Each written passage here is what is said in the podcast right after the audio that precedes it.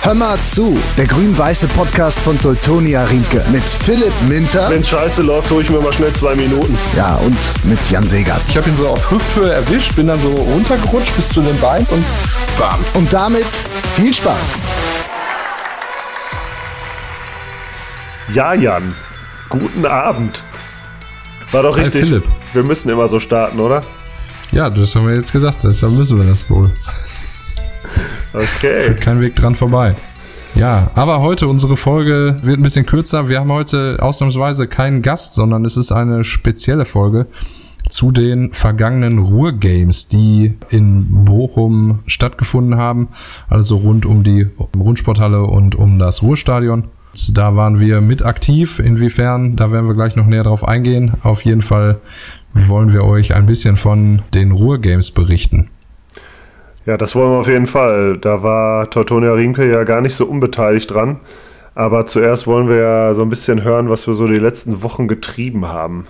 Wir sind ja schon legendär für unseren Spitzhacken, Tulpengate und Holf. Was wir Also da hat sich wieder eine, äh, eine neue Affäre, hat sich, hat sich da wieder angebahnt. ja, also du, du hast ja immer irgendwas. Äh, Dir wieder die Birne angehauen. Ich habe volle Pulle die Birne angehauen. Das eine Mal. Also da wurde ich auch darauf angesprochen, äh, Blut überströmt äh, da auf der Arbeit. Ähm, aber ja, also. Hast du es denn ins Verbandsbuch eingetragen eigentlich? aber natürlich nicht. Durchgangsarzt. Äh, alles, alles gar nicht. Einfach nur irgendwie selbst gestillt und dann äh, gar, nicht, gar nicht weiter erwähnt. Was war außer Ruhrgames äh, in den letzten Wochen so bei dir am Start? Ja, wir sind ja alle total glücklich, dass die Corona-Lage sich anscheinend sehr entspannt. Deshalb haben wir langsam das Training auch wieder aufgenommen. Wir treffen uns jetzt wieder einmal die Woche am Clubhaus und trainieren dort, wie auch andere Mannschaften. Da haben wir jetzt die erste Einheit, beziehungsweise wir haben jetzt schon zwei Einheiten. Wir sind erstmal eine Runde laufen gegangen im Zillertal. Ja, gut, laufen konnte man ja auch so in der Corona-Zeit, aber es war mal wieder schön, einfach mit den Jungs zusammen dann zu laufen, ein bisschen zu quatschen dabei. Ja, und einfach irgendwie als Team das Ganze zu machen und halt nicht alleine. Wir haben tatsächlich dann auch einen Ball in Hand genommen, also man mag es nicht glauben. Wir haben tatsächlich auf Harz verzichtet, damit noch ein bisschen Sand auch auf dem Sportplatz bleibt. Dann haben wir ein paar Passübungen gemacht, bisschen äh, ein paar Wechsel angezogen und sowas, so Grundbewegungen einfach mal wieder reingebracht. Äh, haben dann noch ein bisschen mit dem Loopband und ein bisschen Kräftigungstraining, ein bisschen Stabi gemacht. Alles in allem, ja, war es wieder ordentlich anstrengend. Vor allem die Bewegungen, die man irgendwie jetzt ganz lange nicht mehr gemacht hat, so Seitwärtsbewegungen, Drehbewegungen im Oberkörper und sowas, Abstoppbewegungen hier und da. Ja, ich habe es gemerkt, jetzt am Donnerstag und heute ja, ich freue mich schon wieder auf die Trainingseinheiten in der Halle, wenn ich dann hier morgens, äh, wenn ich dann zur Arbeit raus muss oder so, die, die Treppe dann kaum runterkomme, ohne mich vernünftig abzustützen, weil mindestens die Hälfte meiner Muskeln im Körper sich irgendwie melden dabei.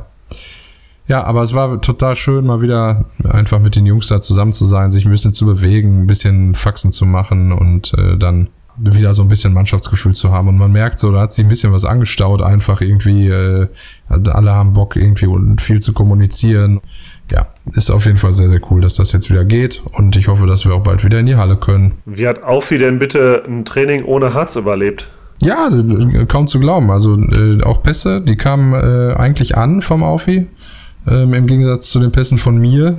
ich habe irgendwie immer relativ hoch angesetzt.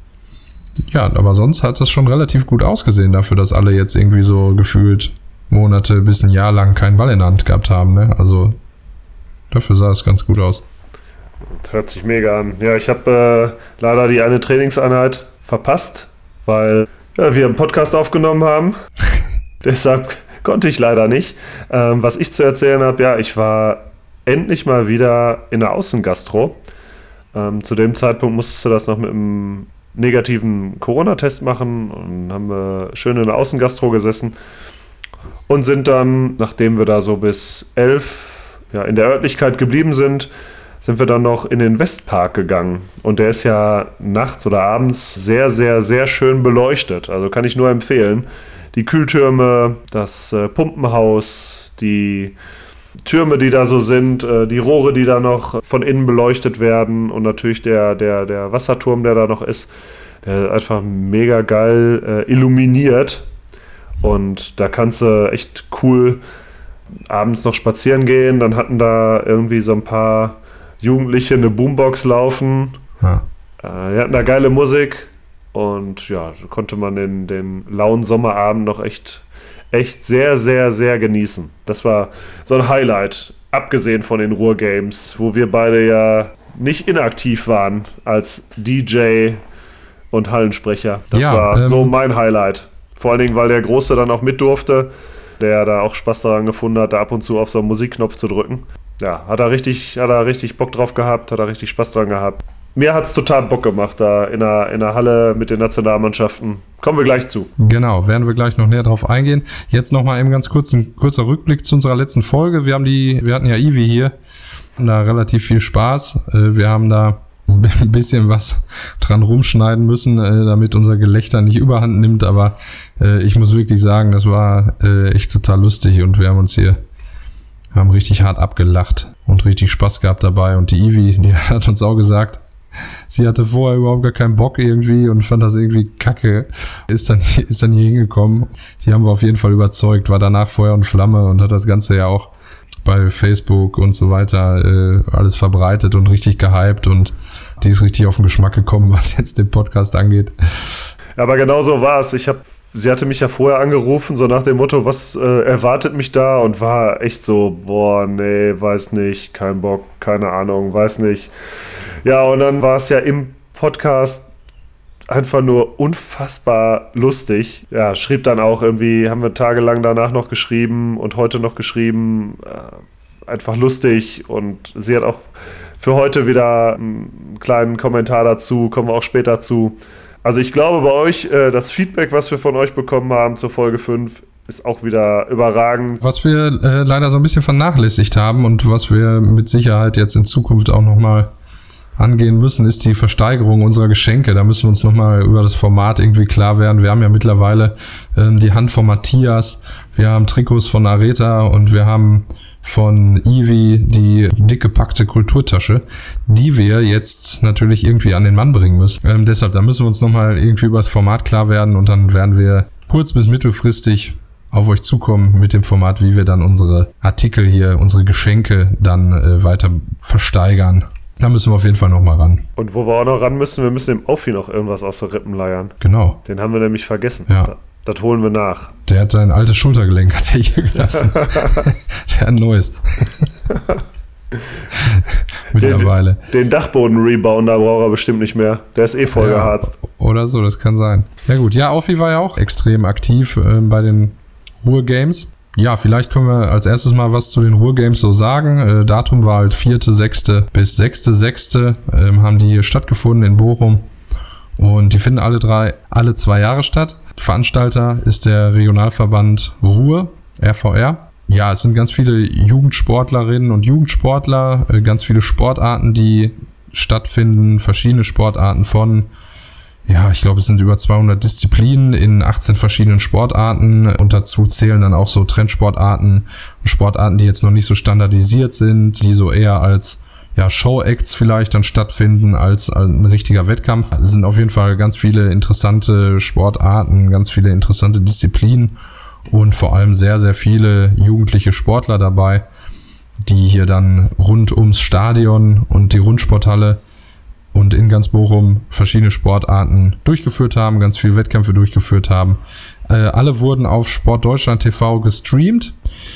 Ganz besonders interessant eben für uns das Turnier der U17 Nationalmannschaften im Handball, äh, das dann ja auch teilweise in der Böllhalle stattgefunden hat. Ja, du sagtest teilweise, wir haben ja, wie du gerade schon gesagt hast, drei Tage. Davon war Freitag, Samstag und Sonntag. An dem Freitag und an dem Samstag haben wir die Spiele in der Böllhalle ausrichten dürfen. Deutschland als Gastgeber hatte die U17 aus Frankreich, Polen und Ungarn zu Gast. Echt namhafte Handballnationen, oder Jan? Ja, klar, mega. Also auf jeden Fall europäische Spitze im Handball. Ja, denn wenn man jetzt den Nachwuchs eben der U17-Mannschaften da, wenn man sich den schon anschaut, so, das ist echt ein, ein klasse Niveau. Also da kann man einiges erwarten, was da in den nächsten Jahren auf jeden Fall aus diesen vier Nationen, die dieses Turnier gespielt haben, dann kommt. Kann man gespannt drauf sein. Wir haben ja direkt neben den Spielern oder bei den Spielern gestanden. Da haben wir beide, die ja beide über 1,90 sind, echt doof geguckt, dass da so ein 17-Jähriger, so ein 17-Jähriger einen auf Augenhöhe begrüßt. Und ja, die sind, die sind alle U17, ne? Und da war kaum einer kleiner als ich. Also natürlich noch ein bisschen schmaler manchmal vom Kreuz, aber äh, und von der von der Masse, aber äh, ja, unglaublich große, aber teilweise auch echt stark athletische Spieler schon dabei. Also wenn die jetzt mal noch äh, so auswachsen, dann äh, sind das schon echte Brocken. Ja, das Tempo hat mich beeindruckt. Also die waren ja echt 60 Minuten lang wirklich auf Vollgasmodus. Das ist mir so hängen geblieben. Jetzt mal davon abgesehen, dass nicht alle so einen athletischen Körper haben wie du, war es dann aber so, dass die einfach 60 Minuten lang wirklich komplettes Tempo gegangen sind. Da ist keiner mal in der 50. Minute irgendwie langsam nach hinten getrottet oder so. Das war wirklich echt schneller Ball. Da wurde auch in der, in der 60. Minute noch irgendwie der, der Rücklauf äh, Vollgas durchgezogen. Das muss man sagen, da hat bei allen vier Mannschaften echt die Moral komplett gestimmt. Das war, das war beeindruckend für mich. Ja, mich hat eigentlich beeindruckt, dass äh, wie die Deckung gespielt haben, vor allem. Also äh, da war so viel Tempo drin und die sind halt auch alle echt so unfassbar schnell auf den Beinen und was die teilweise in der Deckung geleistet haben, wie die im System Deckung funktioniert haben, so, das hat mich äh, echt beeindruckt, wie, wie aggressiv die Deckung gespielt haben, wie viel Bock den, den Ball zu kriegen und äh, ja, zusammen, ne, immer den, den An Angreifer mit Ball immer so extrem unter Druck gesetzt, äh, den dazu gezwungen, Entscheidungen zu treffen, Fehlentscheidungen zu treffen. Dann äh, rückt der andere, antizipiert das, dass der jetzt gleich den, den Fehlpass spielt, weil er so unter Druck ist und sieht das und stößt raus, fängt einen Ball ab und dann geht's ruckzuck in die andere Richtung und das mit einem Tempo äh, unfassbar. Also mich hat vor allem die Deckung da fasziniert einfach, wie viel Intensität die einfach Deckung gespielt haben, die Jungs, ne? Und das halt im äh, U17-Bereich. So, wenn man das äh, live sieht irgendwie, dann ist das auch nochmal anders, als wenn man das irgendwie im Stream oder im Fernsehen sieht. So, da kommt einfach mehr die Dynamik rüber und die Intensität, mit der die spielen, das war schon, das hat mich, hat mich schon beeindruckt. Äh, wir haben da ja sozusagen als äh, Gastgeber an den zwei Tagen als Verein auch echt was geleistet. Wir hatten die Wischer gestellt, wir haben uns um die Ansprechpartner an den Hallen gekümmert, die Ausstattung gestellt. Ja, wir beide haben so ein bisschen an zumindest einem Tag den Hallensprecher gegeben und den DJ. Genau, äh, am anderen hat das der Micha Riethoff gemacht. Das Streaming-Team war dabei, hat extra einen Twitch-Kanal installiert. Die restlichen Spiele oder die Deutschlandspiele wurden auf Sportdeutschland TV übertragen. Also da haben wir auch schon logistisch die Ruhrgames ordentlich unterstützt und haben uns, glaube ich, als Verein Teutonia Riemke top präsentiert. Genau, das war auch unser Ziel. Also wir wollten einfach ein bisschen Präsenz zeigen. Wir wollten verschiedene Dinge ausprobieren, einfach die wir, ja, wo wir Ideen hatten, was in Zukunft vielleicht auch in unserem Handballalltag in der Böllhalle dann Einzug finden soll. Und unser Ziel war es, äh, unseren Jugendlichen auch die Möglichkeit zu geben, einfach Handball zu sehen in der Böllhalle, mal wieder Hallenluft zu schnuppern, äh, einfach Teil dieser großen Veranstaltung zu sein, äh, was natürlich nur mit den unter bestimmten Corona-Bedingungen eben äh, möglich war, die wir aber dann alle ähm, organisatorisch auf die Kette gekriegt haben, sodass äh, einfach Leute von uns, Jugendliche, Spieler von uns, Helfer von uns dann da die Möglichkeit hatten, einfach den, diesen Handball zu sehen. Und äh, das war ein super Wochenende. Da gab es auch sehr viele positive Rückmeldungen einfach, dass das Bock gemacht hat, dass das allen irgendwie, alle irgendwie gebraucht haben, sag ich mal, mal wieder in der Halle zu sein. Ja, mal sogar einen Ball in der Hand zu nehmen, vielleicht in der einen oder anderen Pause mal einen Ball zu werfen. Ja, das war super. Ziel erreicht. Philipp, du warst ein bisschen länger da auch als ich und äh, du hast das ganze Turnier ein bisschen besser verfolgt noch. Äh, vielleicht kannst du ein bisschen was zum Verlauf noch sagen. Wie ist das Turnier denn gelaufen? Wie sind die Spiele ausgegangen? Wer hat gewonnen? Ja, also es sind ja jeden Tag äh, haben dort zwei Spiele stattgefunden.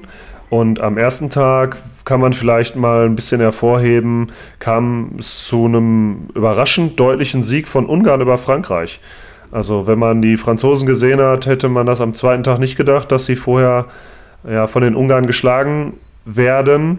Und ja, Deutschland ist äh, gut ins Turnier gestartet, hat am ersten Tag direkt Polen besiegt und hat dort ja eigentlich schon Auf Ausrufezeichen gesetzt, dass man echt eine coole Truppe zusammen hat.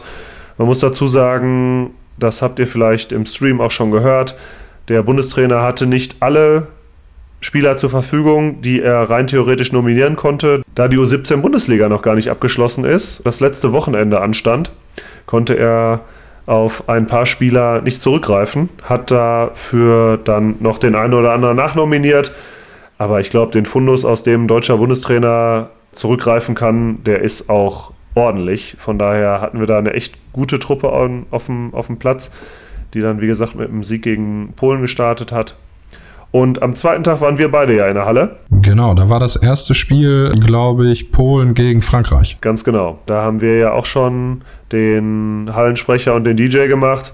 Und für uns ganz witzig, auf einmal hieß es, ja, äh, auf Englisch bitte. Ja, super.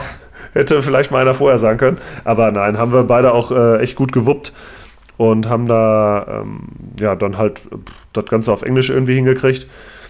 Am dem zweiten Tag hat dann Frankreich seiner Favoritenrolle wieder ist der wieder gerecht geworden und hat das polnische Team in einem eigentlich sehr, sehr knappen Spiel dann am Ende mit zwei oder drei Toren äh, besiegen können. Und ja, im Anschluss war das deutsche Spiel gegen Ungarn. Auch da wieder beeindruckend, was für eine Teamleistung, was für eine Abwehr, was für ein Abwehrengagement auch im Rücklauf die Deutschen da an den Tag bringen konnten. Wenn im ersten Spiel gegen die Polen man noch ein bisschen mit der Wurfausbeute hadern konnte, weil wir haben den polnischen Torwart da echt warm geworfen. Der sah echt gut aus, der Nikodem, äh, auf polnischer Seite. Das haben wir im zweiten Spiel gegen Ungarn echt besser gemacht. Und wir hatten mit Finn Luca einen Torwart im Tor, der gerade dann in der Crunch-Time nochmal richtig die Bude zugemacht hat. Und somit konnte dann auch der zweite Sieg in Folge gegen Ungarn eingefahren werden. Äh, mega, Turnier, mega Turnier bis dahin, mega Tag für uns. Wir haben äh, richtig, richtig Spaß gehabt in der Halle. Ich glaube, die, die Spieler auch. Wir sind dann ja in die Rundsporthalle gewechselt. Da waren wir beide nicht mehr dabei. Und das Turnier ist dann ausgegangen mit dem Sieger aus Ungarn, da die dann sehr deutlich gegen die Polen gewonnen haben und die Deutschen sich leider gegen Frankreich geschlagen geben mussten. In dem Spiel, ja, ein bisschen zu viele Unkonzentriertheiten, vielleicht die eine oder andere Zeitstrafe zu viel, was zu führte, dass Frankreich eigentlich relativ lange deutlich geführt hat, immer so mit drei, vier weg war. Deutschland hat sich da nochmal rangekämpft, aber ist eigentlich nie wieder nennenswert in Führung geraten ja, dann muss man sagen, am dritten Tag entweder haben uns die Kräfte verlassen oder die Konzentration, eins von beiden. Aber Frankreich hat dann auch zumindest das dritte Spiel völlig zu Recht gewonnen. Und somit hat Ungarn vor Deutschland und Frankreich und an vierter Stelle Polen das Turnier beendet. Also das war, das war super beeindruckend. Wie du gerade schon gesagt hast, das live zu erleben ist nochmal ein bisschen was anderes. Macht auf jeden Fall Bock zu sehen, was wir für einen Nachwuchs so international, aber auch national haben. Und wir hatten ja das Glück, äh, wir haben einfach uns ein paar Spieler und Betreuer gekrallt und mal ein paar Interviews gemacht. Genau, das war vor allem beeindruckend, dass die Polen äh, noch äh, uns ein Interview gegeben haben, nachdem am ersten Tag irgendwie der, äh, der ich glaube, die falsche Version der polnischen Nationalhymne gespielt wurde, ähm, nämlich irgendwie eine, die viel zu lang war und äh, die Polen immer dachten, das, die wäre zu, zu Ende, haben sich gefeiert und dann gingen sie doch noch weiter. Ja, nicht ganz richtig. Es ist die, die quasi die erste Strophe in Dauerschleife gelaufen, in, also in drei Strophen hintereinander weg. Und nach jeder, die, die erste Strophe, ich nenne es mal alte Version, unterscheidet sich wohl darin, dass am Ende quasi so ein Outro-Klang ist, also so, ein, so, ein, so eine Endmelodie. Und das heißt für die Nationalspieler quasi, jetzt ist die Nationalhymne zu Ende. Jetzt hatten wir aber dreimal hintereinander quasi Strophe 1 laufen. Also haben die nach jeder Strophe sich total abgefeiert, abgeklatscht, den Arm genommen und haben dann gemerkt, oh, es geht noch weiter. Noch haben weiter. sich dann wieder hingestellt, wieder in den Arm genommen und wieder die Fahne ange, angesungen mit Strophe 2 und nach Strophe 2 natürlich genau dasselbe nochmal. Ja, Hauptsache ein bisschen, ein bisschen mehr feiern, äh, lieber ein bisschen mehr feiern als ein bisschen zu wenig. ja, Fall. und dann, äh, dann der, der Super-GAU war natürlich, äh, da waren natürlich dann alle nervös, als wir dann an dem, an dem Gerät saßen. Äh, die neue Version war nicht auf unserem Keyboard hinterlegt, sondern äh, musste ja dann äh, so eingespielt werden. Dann standen die Jungs da und die Hymne sollte beginnen und dann starten wir obwohl wir es vorher alles getestet hatten, ob das auch wirklich die richtige Version ist und so, starten wir die Nationalhymne, werden dann komplett panisch, als wir merken, dass irgendwas mit dieser Nationalhymne wieder nicht stimmt. Und es quasi ein Remix war aus äh, Sandstorm von Darude, was noch im Hintergrund lief von dem anderen Programm, plus das die National, plus die polnische Nationalhymne aus dem normalen, aus dem normalen Programm, was wir angemacht haben. So, in dem Moment drehst du ja völlig durch. So, du drehst an allen Reglern und denkst so, bitte lass das einfach nicht wahr sein und äh, hör doch bitte einfach auf. Und dadurch verhunzt es natürlich dann irgendwie noch mehr. Dann haben wir die Nationalhymne nochmal runtergezogen und nochmal irgendwie nach dem Fehler gesucht. Ja, und im Endeffekt, äh, du warst, also für mich war es katastrophal. Ich wäre gerne verschwunden in dem Moment aus der Halle. Aber Jetzt muss man aber auch mal sagen, ich glaube, die haben uns nicht übel genommen. Wenn die uns uns übel genommen haben, dann entschuldigen wir uns hier an der Stelle, dass wir die polnische Nationalhymne da geremixed haben mit äh, Sandstorm von der Root. Also tut uns leid, das war wirklich keine Absicht. Wir uns ist das wirklich unangenehm. Äh, deshalb ähm, packen wir auf die Playlist genau. Die polnische Nationalhymne geremixed mit Darut Sandstorm von DJ Burek. Ich hoffe, du, ich hoffe, du verstehst die Aufgabe. Nein, ich, ich glaube, ich glaube, sowas darf man nicht. Ähm, aber wir packen zumindest Sense of the Root auf die Playlist.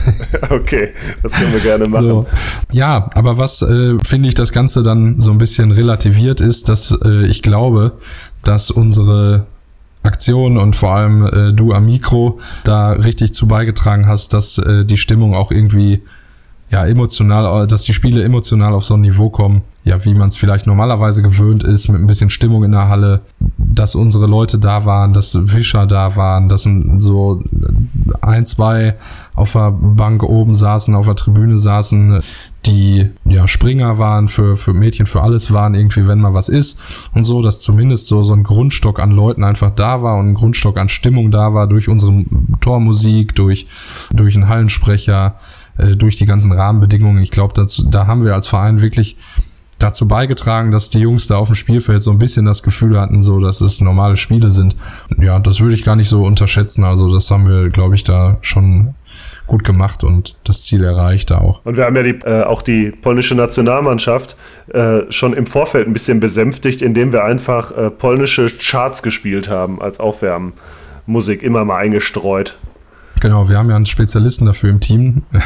Im Podcast-Team. Im Podcast-Team, der Matthias Burek, der hat uns schon da die richtigen Titel gesagt, äh, die dann auch von den Polen ordentlich gefeiert wurden. Ja, aber du sagst, wir haben da zu den Spielen ein paar Stimmen eingesammelt. Als erstes haben wir uns Konrad geschnappt. Das ist der Athletiktrainer der Polen. Wir haben ihn einfach mal gefragt, äh, warum musstet ihr euch denn zum zweiten Mal nur knapp geschlagen geben? Was gibt es da für Gründe, dass ihr das Spiel verloren geben musstet. Ja, und äh, hören wir uns so einfach mal an, was er dazu gesagt hat. Uh, yes, I think the main reason was uh, the beginning of the game. Uh, in 20 minutes we losing like 5, maybe 7 goals, and then we have to stand up and start to play. It's the second game like this, and I think it was the reason we maybe not we lost. We stand and play and uh, had a, a two goal plus in the, in the end of the game, but, but we lost and that's bad for us. Ja, also er sagt, äh, gerade im ersten Spiel waren die ersten 20 Minuten für ihn das Ausschlaggebende, wo sie da echt mit äh, 5, 6, 7 in Hintertreffen geraten sind. Im zweiten Spiel war es eigentlich ein Spiel auf Augenhöhe, ähm, was sie erst in den letzten Minuten mit zwei Toren außer Hand geben mussten. Wir haben ja dann auch gesagt, eigentlich ist die, ist die polnische Nationalmannschaft eine, eine spielstarke Truppe. Oder wie hast du das gesehen? Ja, ich habe äh, ja zu ihm auch gesagt, dass äh, ich finde, dass die Franzosen oft ein bisschen technisch äh, besser waren, dass sie äh, hier und da äh, von Athletik ein bisschen, natürlich ein Seitenhieb, ne? Nein, dass sie äh, einfach äh, körperlich äh, schon ein bisschen mehr noch hatten als die Polen und äh, technisch da auch wirklich gut waren.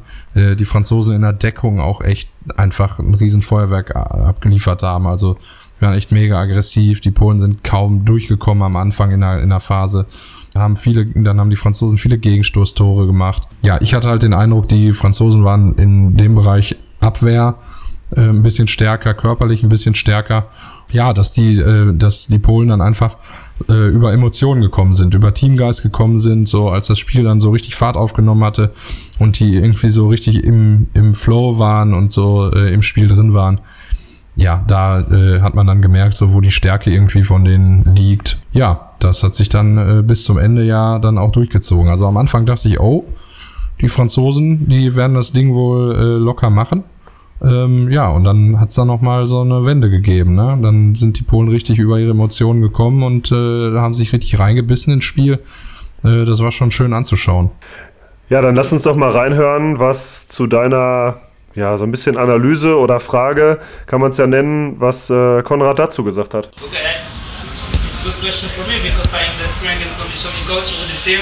So yes, it's, it's true they are bigger than us.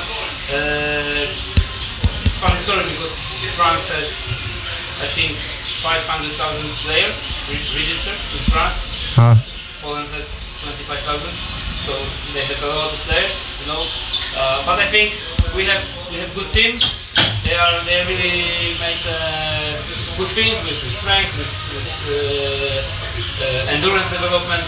But as you said, we, we are uh, fighting with our hearts and standing up. It was, it was thing that made a, a difference in the second half.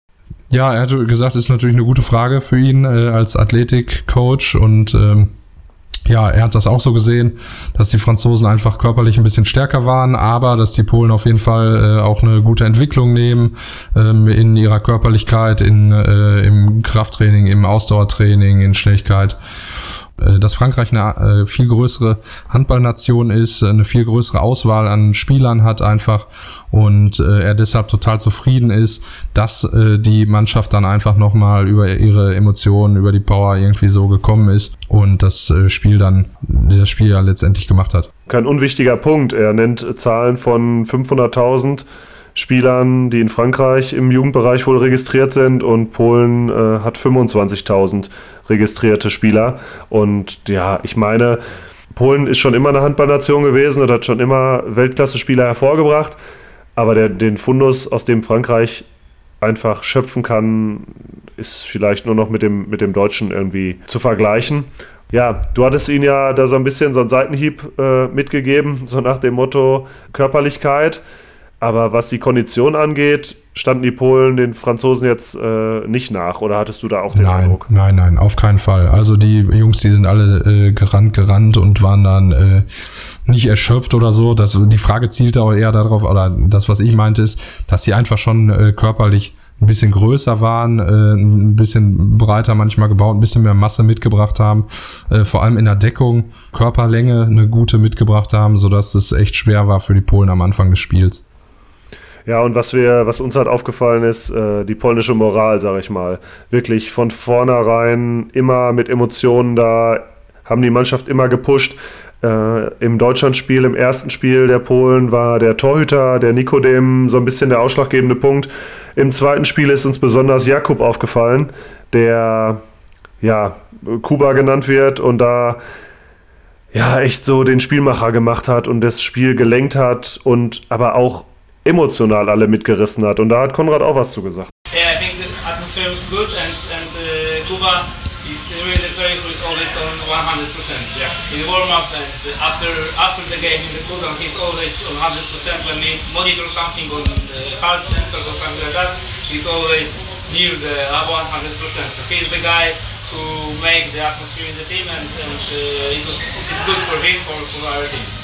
Ja, ist natürlich ab, absolut Wahnsinn, wenn du, wenn du solche Jungs hast, irgendwie, äh, die ja so sind, wie er es jetzt beschrieben hat, ja, immer auf 100 Prozent äh, vorm Spiel, nach dem Spiel, immer äh, die Stimmung machen und äh, ja, den vorangehen und so. War schon, schon stark, ja. Ja, ich glaube, ähm, er hebt ja sogar das, das Videomonitoring raus, dass er selbst dabei 100% ist und immer wissbegierig und ja, Bock hat, äh, sich weiterzuentwickeln, das ist schon, das hat man schon auf dem Feld gesehen, dass der junge Spielintelligenz hat und ähm, so ein bisschen den Unterschied machen kann. Ja, dann haben wir ihn so ein bisschen was über Bochum gefragt. Konntet ihr Bochum genießen? Habt ihr was von Bochum gesehen? Oder wie läuft das jetzt unter Nationalmannschaft und Covid-Bedingungen ab? Auch da konnte er uns echt was Interessantes zu sagen. Something like, like COVID test Okay. every day. But it is allowed to make a walk, maybe 15 minutes, but not to contact with uh, other other people there. We saw only park and, and center near near our hotel, but I think uh, Bochum is a nice city and, and we like it.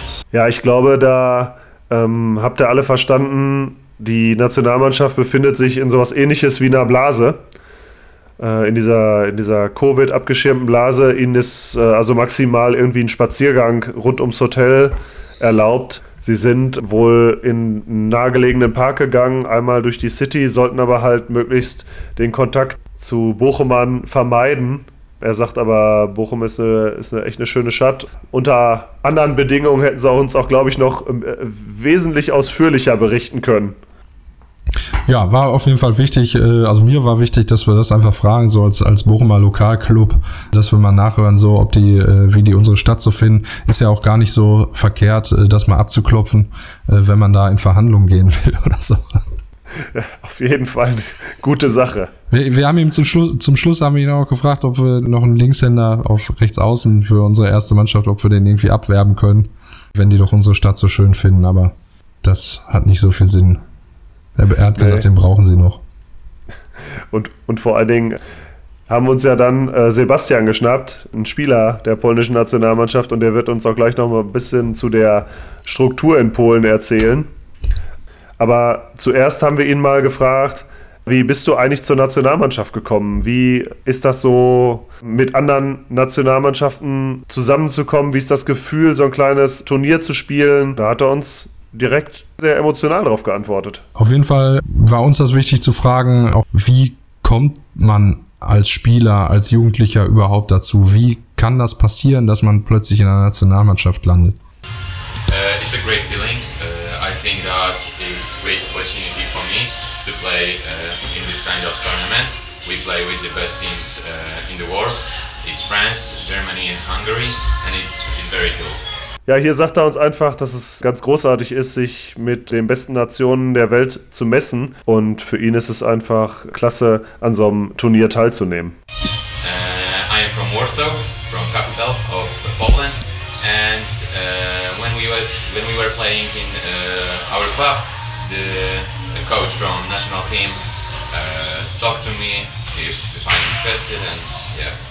Also er sagt hier, dass er eigentlich aus Warschau kommt, in der Hauptstadt äh, Polens quasi lebt, aber dort ja nicht quasi erfolgreich Handball spielen konnte und dort dann relativ schnell zu einem Inter einer Art Internat, nämlich äh, dem Handballinternat von Kielce wechseln musste oder konnte.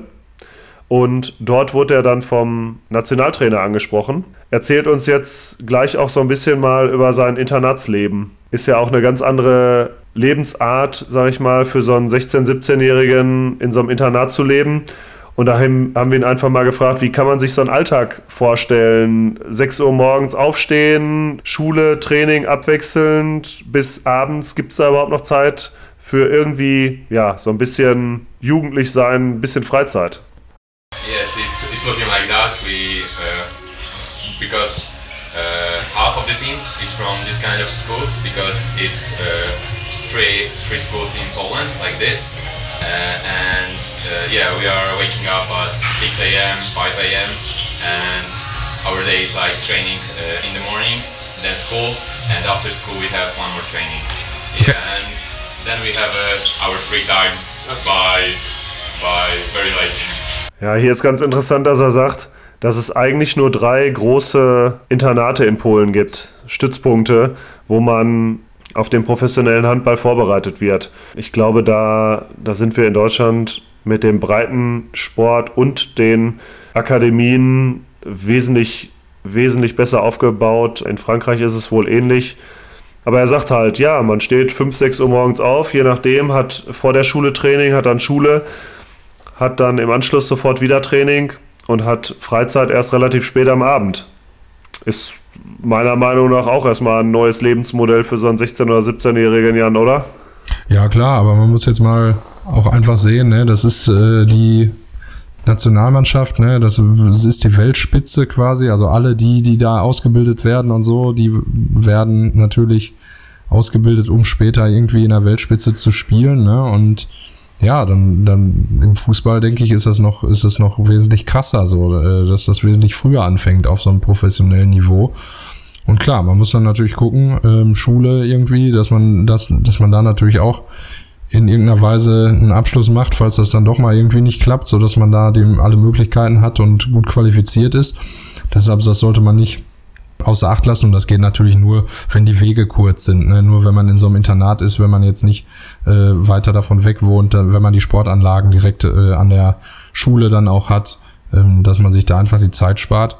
Äh, nur so geht das, denke ich, äh, um dann hinterher im absoluten Welt-Top-Niveau irgendwie dann auch zu landen. Ne? Und dann muss, klar, da wird investiert. Ne? Da muss man natürlich als Jugendlicher auch irgendwie bereit für sein, äh, das dann zu zu geben und äh, den Rest des, der Freizeit und so oder so viel der Freizeit, die man sonst hätte, dann für sowas zu opfern. Ne? Aber ich glaube, also er machte mir einen relativ entspannten Eindruck und schien damit auch, auch glücklich zu sein. Ja, machte da wirklich einen sehr, sehr guten, sehr professionellen Eindruck, auch so wie er uns geantwortet hat und so. Ein super Typ, so der, so wie ich das sehe, mit seiner Schule, mit seiner Freizeit, so, der kommt ja anscheinend zurecht. Ja, du hast ihn am Ende noch gefragt, wie man denn auf so eine Schule kommt. Ob man da besonders getestet wird, ob es da irgendwas gibt. Weißt du noch, was du ihn da genau gefragt hast? Ja, ob es da Aufnahmeprüfungen gibt äh, oder sowas, die man dann bestehen muss, um dann halt einfach äh, in diesem Internat wohnen zu können und da äh, eben dann Handball spielen zu können. Ja, das hat er gesagt.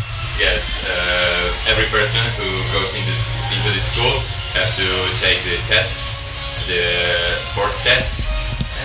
Yeah, and they are choosing from the from the best one from the country and and we are going to. Ja, also die wählen dann halt einfach nur die Besten aus. Ne? Jeder hat da einen Test zu machen, wenn er dann an so eine Schule möchte. Und ja, da werden wahrscheinlich schon viele, denke ich mal, äh, ausgesiebt und äh, die dann eben vielleicht nicht das Potenzial haben oder wo die Leute, die, die das zu entscheiden haben, dann das Potenzial nicht sehen. Ja, da muss man auch immer sehen, okay, da ja, demotiviert man vielleicht auch einige. Ja, aber die Auswahl muss ja getroffen werden, das soll ja die Elite werden und dann können die eben nicht, nicht jeden nehmen. Tusem Essen hat auch diese, diese Handballcamps mal gemacht für Kinder. Wenn wir gleich zu den Interviews der Deutschen kommen, werden wir auch noch mal ein bisschen was dazu hören. Da gibt es quasi so wie so große Sichtungstage in Deutschland. Und ja, hören wir gleich mal was zu. Aber zuerst haben wir uns dann noch einen, ähm, den Spielmacher der Franzosen geschnappt. Die hat, äh, du hast seinen Namen auf Anhieb verstanden. Ich habe seinen Namen nicht verstanden. Ich musste fünfmal nachfragen. Ich habe es, äh, ja, also ich habe die Erfahrung gemacht, dass, äh, ja, besonders bei den Franzosen, also ich bin des Englischen wirklich nicht äh, so riesig mächtig, also ich bin da nie, wirklich nicht so, so wirklich gut drin, aber für, für viele Franzosen reicht's normal. ähm, nein, also äh, das sind ja, ist ja auch noch ein junger Kerl und äh, wir konnten uns auch verständigen und äh, ich habe nur seinen Namen am Anfang schon nicht verstanden. Das war schon, war schon lustig. Nein, äh, wie wurde er ausgesprochen? Alban? Alban, genau. Äh, einer Alban der Frankreich. Genau, ähm, einer der besten Spieler der Nationalmannschaft, die wir da gesehen haben. Ja, erzählt uns so ein bisschen wieder, wie er zum Handball gekommen ist, erzählt uns wieder so ein bisschen, wie er in, bis, es, bis zu der Nationalmannschaft es geschafft hat. Lass uns doch mal reinhören, wie so sein erster Werdegang war. Albon, you did a great job on the field. It was a victory in the last minutes. Yes. Yes, it was, uh, yeah, very close. Poland ahead, France ahead. So, uh, what is the reason why you did the victory in the last minutes? Mm, I think that uh, we began uh, well. We, we do a good job and uh, we lead the match. But uh, at uh, 15, I think we lost a lot of ball. And then at half, we were at two. Yeah. And um, then I remember that we we lost from two points. Uh, but um, yesterday we have uh, lost uh, the game and um, we did not play well. So in this match we would like to, to win and to show that we have a great team with um, a, a, great team performance. Ja, hier antwortet Albon uns ähm, auf, das, auf die Frage hin, wie habt ihr die Niederlage von gestern verpackt und äh, was habt ihr euch für heute vorgenommen? Gestern knapp verloren, heute aber dann den Sieg eingefahren. Ja, sie sagten, er sagte dann, ja, wir haben einfach zwei Punkte liegen lassen und haben sich dann vorgenommen, heute auf jeden Fall zu gewinnen. Die zwei Punkte für sich zu erobern und haben dann nochmal ja, ihre Stärke und auch ihre Qualität ausgespielt. Also dann haben wir auch noch ihn zu seinem Werdegang gefragt. Darauf antwortet er jetzt. Also wie er dazu gekommen ist überhaupt äh, ins Nationalteam. Um, I played uh, since I was uh, five years old, and uh, when I was ten, I go, I went to Saran. It was uh, a club in France in the first and second division. And uh, when we were young, uh, with uh, 12, it was uh, first departmental selections, then regional selections to integrate uh, the structure of excellence uh, called uh, Pôle Espoir in France. And uh, then it was we began uh, yesterday uh, the year past the, the selections. And it was we were maybe 40 on the on the first uh, stage. And uh, now we are uh, at 18 so it's a great experience but it's difficult because we have always to do the best to be selected again Okay, äh, hier sagt er uns, dass er mit fünf angefangen hat, Handball zu spielen. Mit zehn Jahren ähm, ist er dann gewechselt, nämlich nach Savant. Das ist ein Team, äh, was eben in der ersten Liga spielt. Und ja, dann ist er dadurch auch zu einem äh, Lehrgang eingeladen worden, zu einer Sichtung eingeladen worden. Und auf der ersten Ebene, äh, in dem ersten, in dieser ersten Sichtung waren die bis zu 40 Leute bei diesem ersten Lehrgang und dann ist er aussortiert worden und jetzt sind es 18 und für ihn ist das natürlich eine äh, riesengroße Sache. Und er ist jetzt, was hat er gesagt, ein Jahr mit dabei? Ja, ich habe es so verstanden, dass er gesagt hat, ja, er wurde, ähm, als er dann zu diesem Handballteam gewechselt ist, in die erste Auswahl des Departements äh, gewählt, ist dann noch eine Auswahl weitergekommen und wurde dann ins, in die nationale Auswahl sozusagen äh, auch berufen. Und die haben letztes Jahr sich quasi in dieser Mannschaftsstärke gegründet mit äh, 40 Spielern, die eingeladen wurden und jetzt sind es aktuell 18, die dann mit auf die, die Ruhrgames beziehungsweise auf die äh, Turniere fahren dürfen, die sie so spielen. We can see every player wants to fight, everyone uh, wants to play uh, 100% on the field. So, um, what's your mental uh, and, and physic thing how you start every game? Um, uh, the coach said that uh, we have to think about uh, our personal job because if we do personally well, we will play together well. So uh, it's objective, and uh, I think that uh, the most important that we all want to play on ball with the national team because uh, with COVID, for example, we, didn't play very a, a lot with the national team. So to, to play a tournament against Hungary, Poland, uh, uh, it's a great it's a great experience. And uh, at the beginning of the match, we want to play and to win. Er sagt ganz einfach, mental und physisch auf so ein Spiel vorzubereiten, sagt der Trainer ganz einfach, ähm, ihr müsst euch erstmal sozusagen, auf Deutsch würden wir sagen, an die eigene Nase packen. Ihr müsst eure eigene Leistung aufs Feld bringen und dann ergibt sich ein, ja, eine, eine gute Teamleistung. Wenn jeder bei 100% ist, äh, ergibt sich eine, eine Teamleistung automatisch und für, für ihn ist es einfach eine große Herausforderung für das äh, Nationalteam zu spielen. Und er muss sich auch jedes Mal wieder neu beweisen, sonst äh, wird er halt beim nächsten Mal quasi nicht mehr ausgewählt. Und genauso ist es für ihn äh, was ganz Großartiges gegen ja, die drei anderen großen Nationen im, im Handball zu spielen. Ja, und äh, ja, sein, die Routine, nach der du gefragt hast, war dann immer, ähm, dass halt jeder in der Mannschaft über seinen persönlichen Job äh, gleich auf dem Feld eben dann auch nachdenken soll. Und äh, nur wenn jeder seinen Job macht in dem Team, äh, dass das dann eine gute Teamleistung ergibt. Ne? Äh, spielt ihr auch ab und zu gegen andere Mannschaften oder wie kann man sich die Spiele der Nationalmannschaften vorstellen? We, we have done the first tournament um, in uh, in July, I think, and uh, it was uh, in Spain, and we played against uh, Portugal, Hungary, and uh, and Spain, and it was the, the first experience with the national team, and uh, we had to go in December uh, to to a tournament, but with COVID it was impossible. So it's just the second tournament to play with the national team. Oder wie er uns gerade schon gesagt hat, äh, das Team in der Form hat sich vor einem Jahr gegründet und ihr erstes Spiel hatten sie letztes Jahr im Juli. Das war in Spanien und da sind sie auf die Teams von Portugal, Ungarn und Spanien getroffen und das war natürlich eine total irre gute Herausforderung und auch ähm, Erfahrung für die Jungs. Dann wäre das nächste, Tem das nächste Turnier, was sie spielen sollten, im Dezember gewesen und das ist wegen Covid dann leider komplett abgesagt worden. Und somit hatten sie jetzt mit den Ruhrgames sie erst ihr zweites großes Turnier in der Truppe, in dem Jahrgang zusammen und haben sich natürlich gefreut, sich wieder auf höchstem Maße messen zu können. Ja, interessant zu hören, wie sich äh, die Franzosen, sag ich mal, ja auch mental darauf einstellen, was, was der Trainer sagt. So, ja, macht erstmal so eure eigene Leistung, bringt die erstmal die eigene Leistung auf die Platte.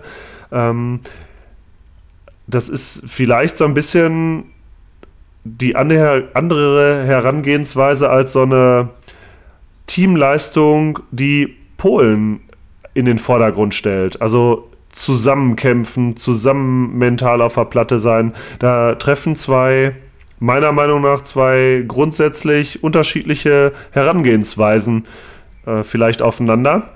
Und wir haben uns das nicht nehmen lassen, natürlich auch den Gastgeber zu interviewen und wollen auch natürlich von unseren deutschen Spielern mal hören, wie die so das Turnier empfinden, wie die so jetzt die Zeit mit der Nationalmannschaft empfinden, wie sie überhaupt zum Handball gekommen sind, natürlich wieder. Und wir haben uns da äh, einen echten Ruhrpott-Jungen gekrallt. Äh, Jan Weiß vom Tusem Essen nominiert für die Nationalmannschaft und auch bei den Ruhrgames dabei. Ich bin im Gegensatz äh, zu dir da äh, so ein bisschen andere Ansicht. Also ich glaube schon, dass die Polen natürlich auch ähm, echt viel äh, technische Perfektion einfach haben. Dass da nicht grundsätzlich jetzt die Polen nur über Emotionen kommen und die Franzosen nur dann über Technik und über ihren, ihren, ihren eigenen Job und so, sondern äh, so jeder einzeln individuell. So, ich glaube, dass das, dass das nur Nuancen sind, ja. Auch wenn wir das jetzt hier so ein, zwei Mal äh, besprochen haben. Also die sind alle technisch auf dem Top-Niveau und die, die können wahrscheinlich alle über Emotionen, so gar ohne Emotionen ging das gar nicht. Ähm, nur das ist so ein bisschen, wie es halt uns jetzt rübergekommen ist und äh, wie es in Nuancen vielleicht ist von der Auslegung.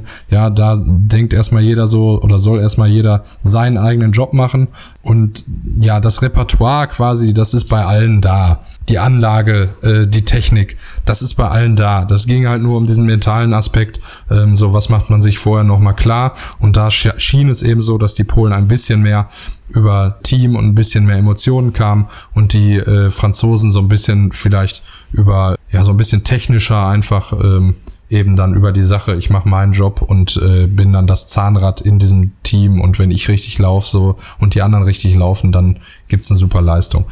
Aber grundsätzlich sind die alle auf dem Top-Niveau und alle technisch und äh, so auf dem, auf dem gleichen Stand, nahezu gleichen Stand. Ja, wir haben äh, den, den äh, Jungen aus Deutschland, dann den Jan von Tusem Essen, Ruhrpott Junge, haben wir uns auch gekrallt und der hat ein bisschen was erzählt. Hallo Jan, du bist äh, Ruhrpott-Jung und jetzt bei der Nationalmannschaft gelandet. Wie freut sich, gestern erstes Spiel gemacht zu haben? Alle auf der Brust. Ja, hallo erstmal. Danke, dass ich hier sein kann. Und ähm, ja, das ist halt ein besonderes Gefühl. Ne? Das ist, eine, das, ist eine, das erste Mal für mich. Es ist für mich ein unglaubliches Gefühl. Ich freue mich, ich freue mich riesig. Ähm, ich wurde am Donnerstag äh, eingeladen, kurz vorher noch äh, nachgeladen und ähm, ja, da war ich natürlich auch erstmal baff so. Und aber ich habe mich riesig gefreut, ich gebe mir mein Bestes. Ich glaube, wir haben heute ein super Spiel abgeliefert, auch wenn ich nie gespielt habe, aber das Team hat natürlich eine super Leistung abgerufen und. Ihr habt gestern äh, ja auch schon eine super Leistung abgerufen und wir hatten schon mit dem Trainer gesprochen, da habt ihr vielleicht noch ein oder andere Mal den Tor ein bisschen warm geworfen. Aber äh, ich sag mal so, am Ende zählt der Sieg. Äh, Mund abwischen, alles super. Gute Leistung heute, kämpferisch. Ähm, wie bist du denn zum Handball gekommen und wie, bist, wie hast du es bis zur Nationalmannschaft geschafft? Zum Handball bin ich gekommen, da war ich noch, äh, da war ich noch relativ jung und dann, ich hatte vorher Schwimmen gemacht, hatte keine Lust mehr drauf und dann ähm, bin ich halt irgendwann zum Handball gewechselt, weil ich den Sport ganz interessant fand und mir, mir meine Eltern gesagt haben, könnte ich mal ausprobieren. Aber die haben selber keinen Handball gespielt und dann bin ich beim SC Phoenix gelandet und dann irgendwann wollte ich halt mehr, bin ich zum Tusem gegangen und dann irgendwann ging es halt zur DRW-Sichtung dieses Jahr. Auch durch Corona bin ich ein bisschen anders, aber anscheinend hat es dann hierfür gereicht. Und ich freue mich natürlich. Bist du denn selber zufrieden mit deinem Einsatz gestern oder mit deiner überhaupt, äh, äh, sag ich mal, ja, Nominierung ist klar, hatten wir schon, aber dass du gestern äh, beim Spielbericht standest und äh, Ja, ich sag mal so, hätte besser sein können, der eine Ball hätte reingehen können. Die zwei Minuten Strafe ein bisschen unglücklich. Und äh, ja, aber ich glaube für den ersten Einsatz ganz in Ordnung. Ja, sehr gut. Also wir haben, wir haben ja hier äh, in Riemke auch keine schlechte Jugend. Ich meine, äh, Tusem äh, hätten wir zumindest in seiner männlichen B-Jugend dieses Jahr äh, ordentlich äh, Paroli bieten können. Aber wir werden mal schauen, äh, wie wir das in, nächsten, in den nächsten Jahren ausbauen. Und ich hoffe, dann, dass man auch in Tusem dann weiß, äh, wenn Riemke kommt, könnte es knapp werden. Man muss sich zumindest anstrengen. So, und dann haben wir uns direkt den nächsten Jungen gekrallt und dann hören wir auch mal rein, was der uns erzählt hat. Du heute ziemlich viel auf der Platte gewesen. Wie ist das Gefühl? Zweite Mal gewonnen und äh, ja, mit Adler auf der Brust äh, einen Sieg nach Hause zu fahren. Ja, äh, auch erstmal von mir. Äh, schönen guten Tag. Ähm, das ist natürlich ein super Gefühl. Ähm, wie Jan schon gerade sagte, war eine super Teamleistung. Wir haben alle, die auf oder auch neben der Platte waren, äh, super Leistung erbracht. Ähm, sehr viel über Emotionen gekommen. Äh, auch wenn da mal ein Ball durchging, hat dann äh, Luca Gründe aus dem Tor auch ziemlich den Arsch gerettet, wenn ich das so sagen darf. Ähm, ja, aber war ein gelungener Auftakt, auch jetzt nach gestern, dass wir auch nochmal die Leistung von gestern nochmal verbessern konnten, wo wir gestern ähm, viel äh, an den Torwart äh, verworfen hatten. Ähm, das haben wir heute ein bisschen besser gemacht und dann sieht man es auch, äh, denke ich, am Ergebnis, dass wir da doch nochmal einen größeren Vorsprung herausfinden. Auch an dich die Frage, wie bist du zum Handball gekommen? Sag unseren jungen Hörern mal, äh, wie kommt man dazu, von der Entscheidung in der F-Jugend vielleicht äh, zum Spaß mit einem Kollegen äh, zum, zum, zum Handball zu gehen, irgendwie in einem, nächstgelegenen Club, dass man dann irgendwann bis zur Nationalmannschaft kommt? Ja, also bei mir hat das damals angefangen mit, ich glaube, drei Jahren. Ähm, ich komme aus einem kleinen Dorf äh, bei Hamburg ähm, und da wurden alle direkt aus, der Kinder, aus dem Kindergarten, aus der ersten Klasse direkt in die Handballhalle reingeholt. Fing es an mit ein bisschen Beigewöhnung und äh, da das äh, Angebot an äh, Sportarten auch nicht so breit aufgestellt war, bin ich dann beim Handball geblieben, weil meine Freunde waren beim Handball und da hatten wir auch ganz äh, erfolgreiche Zeiten dann ähm, bis zur C-Jugend. Gespielt dann beim? Bei Wo? TSV Ellerweg. Ja. Ähm, und dann äh, fing es an mit so, dass ich so Handballcamps besucht hatte. Äh, Im Norden äh, vom THW, vom, vom, von der SG, ähm, auch in Dänemark. Und äh, dann hat das sich so ergeben, dass der THW dann äh, angefragt hatte nach einem Probetraining. Ähm, und das habe ich dann natürlich äh, euph- euphorisch angenommen. Ähm, und dann bin ich seitdem da geblieben. Ich spiele jetzt mein viertes Jahr. Sehr schön. Habt ihr ähm, Bochum genießen können? Habt ihr irgendwas von Bochum bisher mitbekommen? Ich habe gerade gehört, ihr seid in der neuen Etage, seht viel von Bochum, aber stimmt das denn auch wirklich? Kommt ihr überhaupt vor die Tür oder äh, werdet ihr da eingesperrt? Naja, also ähm, wir sind ja jetzt schon seit Montag hier. Ähm, hatten am ersten Abend äh, nach der Trainingseinheit und nach dem Essen und kurzem Teammeeting äh, dann freien Abend sind wir ein bisschen spazieren gegangen. Äh, hier um den Block äh, vor unserem Hotel. Und das, was man gesehen hat, war natürlich nett. Ähm, wir konnten natürlich nicht so viel sehen, weil wir viel mit Training oder auch mit Vorbereitung auf den Gegner jetzt äh, beschäftigt waren. Ähm, demnach konnten wir da noch nicht so viel sehen. Aber das stimmt, aus unserem Hotelausblick kann man schon sehr viel erblicken. Jetzt habt ihr ähm, Ungarn geschlagen. und äh, ihr habt jetzt auch äh, die Polen geschlagen, jetzt kommt Frankreich als nächstes. Ähm, die haben überraschend, hatten wir gerade schon angesprochen, gegen, gegen, äh, gegen Ungarn verloren. Äh, was rechnet ihr euch fürs, fürs dritte Spiel aus? Morgen früh direkt. Und ähm, habt ihr vielleicht ein bisschen von dem Spiel jetzt gerade gesehen gegen die Polen? Ähm, was habt ihr so mitgenommen? Also von dem Spiel jetzt äh, von den Franzosen gegen die Polen und auch gestern aber gegen die Ungarn haben wir leider nicht so viel mitbekommen, ähm, weil wir sehr fokussiert dann uns da aufgewärmt hatten auf das Spiel. War ja sehr nah beieinander, die beiden Spiele. Ähm, jedoch schätzen wir die Franzosen wie immer auch im, im Herrenbereich sehr stark ein. Ähm, individuell sind da bestimmt einige, die da sehr, äh, sich sehr gut bewegen können. Ähm, ja, aber ich denke, dass wir jetzt heute Abend noch mal ein bisschen in die Video reingehen werden, äh, ein bisschen das Spiel von heute analysieren werden. Ähm, aber wir haben unsere Sachen, die wir spielen und die spielen wir gut. Ähm, und das wird dann, denke ich, auch morgen gegen die Franzosen funktionieren. Ja, das stimmt. Ihr habt ähm, ja jetzt durch, durch unseren Podcast, wir haben immer so eine, so eine, so eine Regel, jeder darf ein Lied draufpacken äh, auf die Playlist, die wir machen. Äh, was ist so das Erste, was dir einfällt, was du so vielleicht mit Halle, mit Kabine, mit äh, Aufwärmen verbindest, was unbedingt laufen muss? Völlig egal, was alles sagen. Also ich persönlich bin ein sehr großer Hip-Hop-Fan. Aus dem amerikanischen, aber auch englischen oder deutschen. Ähm, und jedes Mal, wenn wir dann äh, zur Halle fahren, habe ich so meine drei, vier Lieder, die ich da höre. Ähm, und eins davon äh, ist vom Künstler J. Cole, heißt er, ähm, Middle Child. Ja, hauen wir drauf. Lass ihn nicht rein.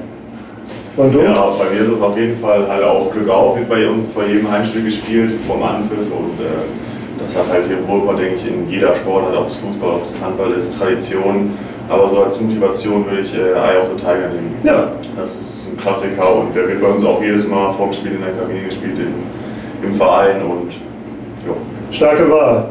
Ja, Jungs, dann äh, ganz zum Schluss noch, was habt ihr für unsere Handballer äh, in Riemke, vielleicht F-Jugend, D-Jugend, als Tipp, wie zündet man nochmal so den, den, letzten Turbo, dass man vielleicht in die erste Auswahlmannschaft kommt oder in die nächste Auswahlmannschaft kommt? Ja, also ich denke mal, Spaß muss auf jeden Fall dabei sein, den darf man nicht verlieren. Aber man muss natürlich auch mal allein können, also man muss die harte Arbeit mal äh, auch äh, zu Ende bringen. Im Krafttraining dann auch mal gut punkten gehen oder so, das haben wir ja in Ruhrpott. Und ähm, ich denke einfach dranbleiben, hart arbeiten und der Wille darf halt nicht fehlen. Über Wille kommt viel, ich glaube über Ehrgeiz und ähm, wenn der da ist, stehen alle Wege offen. Da kann jeder dann alles erreichen, glaube ich. Dann hat man heute gesehen, die Bank stand, äh, Motivation war da, äh, Teamgeist war da und äh, vielen Dank an euch beide. Super Leistung, die beiden Spiele und alles Gute für morgen. Jo, danke. danke, dass ihr Zeit hattet. Ja, war auf jeden Fall mega cool, die beiden im Interview zu haben. Den zweiten Spieler habe ich äh, gar nicht richtig vorgestellt in dem Interview. Das war Henry Papst vom THW Kiel, hat er ja selbst schon so ein bisschen gesagt.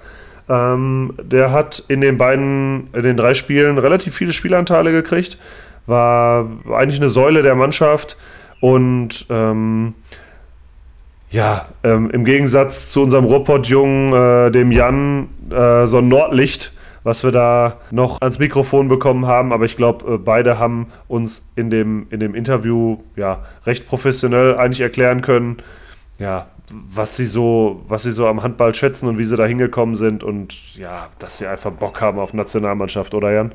Ja. ja, was soll ich noch groß dazu sagen? Auf jeden Fall. Gut, und dann äh, haben wir uns noch den Trainer der deutschen U17-Nationalmannschaft geschnappt, den Erik Wutke. Dem haben wir noch ein paar spezielle Fragen gestellt. Äh, wir haben ihn quasi als Profi eingeladen, um äh, Tipps zu bekommen, wie wir unsere eigene Jugend jetzt aufbauen sollen. Ja, alles so ein bisschen. Ich habe mir den, den äh, Erik da ins Interview für uns geschnappt und ich dachte, ey, Gesicht kennst du doch. Das ist ja echt der Co-Trainer der A-Nationalmannschaft. Also der ist jetzt nicht nur hier irgendwie ich sag mal in Anführungsstrichen nur Jugendtrainer der U17, sondern der ist echt bei den bei den äh, Uwe Gensheimern und äh, Andreas Wolf. Äh, Wolfs. Anna, Wolfs, wen man da noch so kennt. Prekelas. Der ist ja nicht nur in der U17 tätig, sondern auch nochmal eben irgendwie Co-Trainer der, der A-Nationalmannschaft. Und ich glaube, das hört man auch im Interview jetzt gleich, dass er da extrem fokussiert ist, ja auch extrem viel Wert darauf legt, dass im Jugendhandball vernünftig ausgebildet wird und er weiß auch, dass Corona da ja dem Vereinssport, naja, sagen wir mal so, das Leben ein bisschen schwer macht, aber er glaubt auch fest daran, dass das dass alles dass wieder das nur kommt. eine Momentauf, dass das alles nur eine Momentaufnahme ist, genau. Ja. Und dass Kinder einfach Bock darauf haben, genauso wie du Nostradamus ähnlich den Corona-Sommer ja schon vorhergesagt hast, äh, hast du ja auch schon vorhergesagt, dass Kinder einfach den Drang haben, sich zu bewegen und Kinder einfach den Drang haben dazu, äh, Sport in jeglicher Form auszuüben, was es auch immer ist. Und ich glaube, das äh, wird er uns jetzt auch Nachdem er ja so ein paar Fragen auch zu den Spielen beantwortet hat, äh, geht er auch darauf ein. Ja, hi. Zweites Spiel in Bochum, zweiter Sieg. Ähm, sag mal was dazu. Du hast nicht alle Leute zur Verfügung, die du zur Verfügung haben kannst. Äh, die, die auf der Platte sind, haben trotzdem das äh, klasse Leistung abgeliefert. Finde ich auch. Also äh, nach so einem Spiel sollte man nicht den ersten Satz darüber verlieren, wer alles nicht da ist, sondern da äh, gehört es sich auch, dass äh, die Jungs das Lob bekommen, was sie sich jetzt über 60 Minuten verdient haben. In meinen Augen war es ein gutes Spiel äh, von beiden Teams, war äh, technisch äh, nochmal auf einem besseren Niveau als das Spiel gestern gegen Polen, was aber auch zu erwarten war, weil ich glaube beim ersten Länderspiel ist jeder ein bisschen aufgeregt, das war gestern auch so, wir sind heute auch wieder gut ins Spiel reingekommen, ähm, mit einer sehr kompakten, lauffreudigen, ballorientierten Abwehr. Äh, dann ist es uns gelungen, auch äh, vor allen Dingen über Finn Luca, unseren Torhüter, gute Gegenstoßpässe zu spielen. Ja, und dann sind wir auch, äh, finde ich, ähm, wirklich mit einem guten Start äh, ins Spiel reingekommen. Dass das natürlich dann nicht so ein Selbstläufer wird, ist klar. Dafür sind die Ungarn auch gut. Aber insgesamt, glaube ich, haben wir über 60 Minuten äh, das Tempo hochgehalten, mutig gespielt und dann auch äh, verdient nachher das Spiel gewonnen. Ja, du sprichst gerade genau zwei Sachen an, die ich ansprechen wollte. Ungarn, äh, überraschender Sieg gegen Frankreich, Fragezeichen. Und ähm, Torwartleistung der Polen war, glaube ich, mit einer der ausschlaggebenden Punkte in eurem ersten Spiel. Da habt ihr den äh, echt eine halbe Höhe lang warm geschossen. Ähm, und äh, ich meine, der sah dann richtig gut aus. Ähm, Ja, auch da muss man natürlich immer sagen, muss man ihn auch loben, das hat, Ja. er, hat er auch gut gemacht, der Torhüter. Äh, ähm, aber es war auch von uns äh, nicht so gut, äh, was Präzision angeht. Wir haben ähm, äh, gestern Abend und heute Morgen ein bisschen Video auch gemacht, den Jungs auch nochmal die Würfe gezeigt. Ähm, ich fand, dass heute äh, wir deutlich präziser geworfen haben. Äh, der Ungar hat auch Bälle gehalten, klar, aber das waren dann auch, fand ich, richtig gute Paraden. Ähm, absolut in Ordnung. Ähm, sind da Jugendspieler, die machen genauso Fehler wie die Profis. Äh, das muss man denen auch zugestehen. Alles in Ordnung. Für mich ist wichtig, dass die Jungs schaffen, jetzt aus den ersten Trainingseinheiten, die wir diese Woche gemeinsam hier in Bochum bei der Teutonia durchgeführt haben, die Dinge auch mit in den Wettkampf zu transportieren. Das ist uns gelungen. Dass die äh, Ungarn jetzt gestern gegen die Franzosen gewonnen haben, ja, mag vielleicht ein bisschen überraschend sein, weil man immer glaubt, die Franzosen machen alles äh, nieder. Sind auch gute Spieler, gar keine Frage, aber äh, Ungarn hat mittlerweile auch eine wirklich sehr, sehr gute Jugendausbildung. Ähm, das ist auch ein, Land, was äh, immer wieder im internationalen Handball, Ongo Szeged oder, oder Veszprem sagen, äh, äh, ganz, ganz vorne mit dabei spielt. Hervorragende Trainer, viele spanische Trainer auf höchstem Niveau. Das setzt sich irgendwo auch fort in der Nachwuchsarbeit. Insofern nicht ganz überraschend, dass Ungarn auch ein richtig gutes Team ist. Ja, hat man heute gesehen. Ich glaube, Spiel auf Augenhöhe, Führung hat gewechselt. Und, äh, aber du hast ja auch schon gesagt, Finn hat dann hinterher auch das Tor zugenagelt, hat gerade die Freien von äh, außen dann weggenommen oder beziehungsweise ihm das Tor dann so dicht genagelt, dass er nur noch vorbeiwerfen konnte. Ich glaube, das war dann auch der entscheidende Punkt, dass sie dann da die Bälle liegen lassen haben und äh, wir uns absetzen konnten. Ähm, Frage, könnt ihr Bochum überhaupt genießen? Wie seid ihr jetzt untergebracht? Dürft ihr raus oder seid ihr in dem Hotel eingesperrt? Was habt ihr schon gesehen? Also jede Minute, die man draußen ist, kann man natürlich immer Bochum genießen, ist ja ganz klar. Ähm, es ist so, dass wir äh, im Mercury Hotel direkt gegenüber vom Hauptbahnhof äh, sind. Äh, wir sind glücklicherweise auf der neunten Etage, sodass wir äh, auch von unseren Fenstern altehrwürdigen Blick äh, in das äh, schöne ehemalige Ruhrstadion äh, genießen dürfen. Die Jungs sind zwischendurch mal auch spazieren gegangen. Die, äh, die City ist ja äh, fußläufig direkt äh, um die Ecke. Äh, letztendlich bleibt aber gar nicht so viel Zeit. Also muss man fairerweise auch sagen, wir sind natürlich froh, dass wir in Bochum äh, im Hotel auch wirklich gut äh, untergebracht sind. Aber es ist schon so, dass es relativ voll äh, mit Programm ist, mit Video, mit Training, äh, mit Wettkampf, Nachbereitung, so dass die Jungs, ähm, äh, glaube ich, äh, die ganze Schönheit Bochums erst bei einem weiteren privaten Besuch äh, kennenlernen können. Und die letzte Frage geht so ein bisschen in äh, Riemke Jugendarbeit. Ähm, wir haben lange eine, eine starke Jugendarbeit gehabt, äh, bauen oder wollen jetzt gerade wieder aufbauen zu, zu alter Stärke zurück, sind mit den Damen immer ziemlich ganz gut vertreten, haben jetzt eine starke B-Jugend äh, gehabt. Ähm, die leider durch Corona jetzt gebremst wurde und nicht vielleicht die eventuelle Bundesliga hätte spielen können ähm, wo sie sich für qualifiziert hätten. Ähm, was hast du denn so als Tipp äh, für einen Jugendlichen, der wirklich Potenzial hat, wo es dann in Richtung Jugendbundesliga geht? Ähm, was er jetzt in Riemke äh, vor allen Dingen auch an seiner eigenen Nase ähm, machen kann und äh, wie es dann auch perspektivisch aussieht, wenn er in, zum Beispiel in irgendeine Auswahl berufen wird. Also ich glaube, die Corona-Zeit hat ja viel Böses und Schlechtes mit, äh, mit sich gebracht. Das steht außer Frage. Die, den Vereinen ist es äh, momentan wirklich nicht leicht, äh, Jugendliche und Kinder auch wieder für die Sportart zu akquirieren. Das werden wir irgendwann aber wirklich wieder müssen, weil ich finde, dass Vereine grundsätzlich jetzt nicht nur die Teutonia, sondern generell einfach einen ganz großen gesellschaftlichen Auftrag auch haben, äh, beziehungsweise Aufgabe auch erfüllen. Ob sie den Auftrag immer haben, weiß ich nicht, aber in jedem Fall erfüllen die äh, ganz, ganz wichtige Aufgaben. Ähm, ich finde, ähm, ich bin hier reingekommen in die Halle das erste Mal, habe gesehen, hier hängen Plakate aus dem Handballtraining äh, an den Wänden. Äh, hier ist ein Verein äh, oben äh, mit Ausstellung in den Schaukästen oben. Hier ist ein Verein, der sich um Nachwuchsarbeit äh, kümmert, der da, der da Interesse hat. Ich kann nur hoffen, dass äh, aus dem Schlechten, aus äh, dann, was in Corona passiert ist, auch wir das Gute rausziehen. Das heißt, dass die Sportler oder dass die Kinder und Jugendlichen generell Freude daran haben, wieder Sport treiben zu können, äh, treiben zu dürfen. Und das war vielleicht so die Zeit, die wir jetzt genutzt haben, wo wir viel auch individuell trainieren mussten, wo wir gelaufen sind, wo wir Krafttraining gemacht haben. Ich habe selber auch wieder so ein bisschen Fitness äh, tatsächlich darüber äh, gewonnen. Bin auch froh, dass ich in dem Bereich wieder was machen konnte. Äh, dass die Jugendlichen sich das bewahren, äh, wenn sie wieder in die Halle zurück dürfen und mit dem Vereinstraining ergänzen. Das ist einfach äh, so meine, mein Tipp als Schlüssel zum Erfolg, zukünftig Trainingsumfänge zu erhöhen, weil man einerseits kennengelernt hat, wie man auch für sich selber trainieren kann, ohne Trainer, ohne Sporthalle, ohne äh, dem, was eigentlich unsere Sportart ausmacht, was aber für unsere Sportart dennoch wichtig ist und dann ergänzen oder eben zusammenführen mit dem Hallentraining, wo die Gemeinschaft wieder äh, uns äh, zusammenführt, wo wir das gemeinsam erleben, warum wir eigentlich Teamsport machen, nämlich Siege und Niederlagen gemeinsam erleben, dieses Gefühl mit anderen zu teilen. Und dann glaube ich, ist äh, eine gute Chance, dass die Vereine wieder zurückkommen und dass der Teutonia auch in diesem Bereich sich weiterentwickeln kann. Und wenn Sportler ähm, so gut sind, dass sie die ersten Schritte in die Auswahl machen, dann kann ich nur sagen, äh, immer hungrig bleiben in der Stunde des Erfolges macht man die größten Fehler. Das habe ich meinen Jungs auch gesagt. Die sind gestern sich selber das erste äh, Länderspiel, äh, den ersten Länderspielsieg gefreut haben, aber auch gesagt haben, jetzt ist wieder äh, Fokus auf das nächste.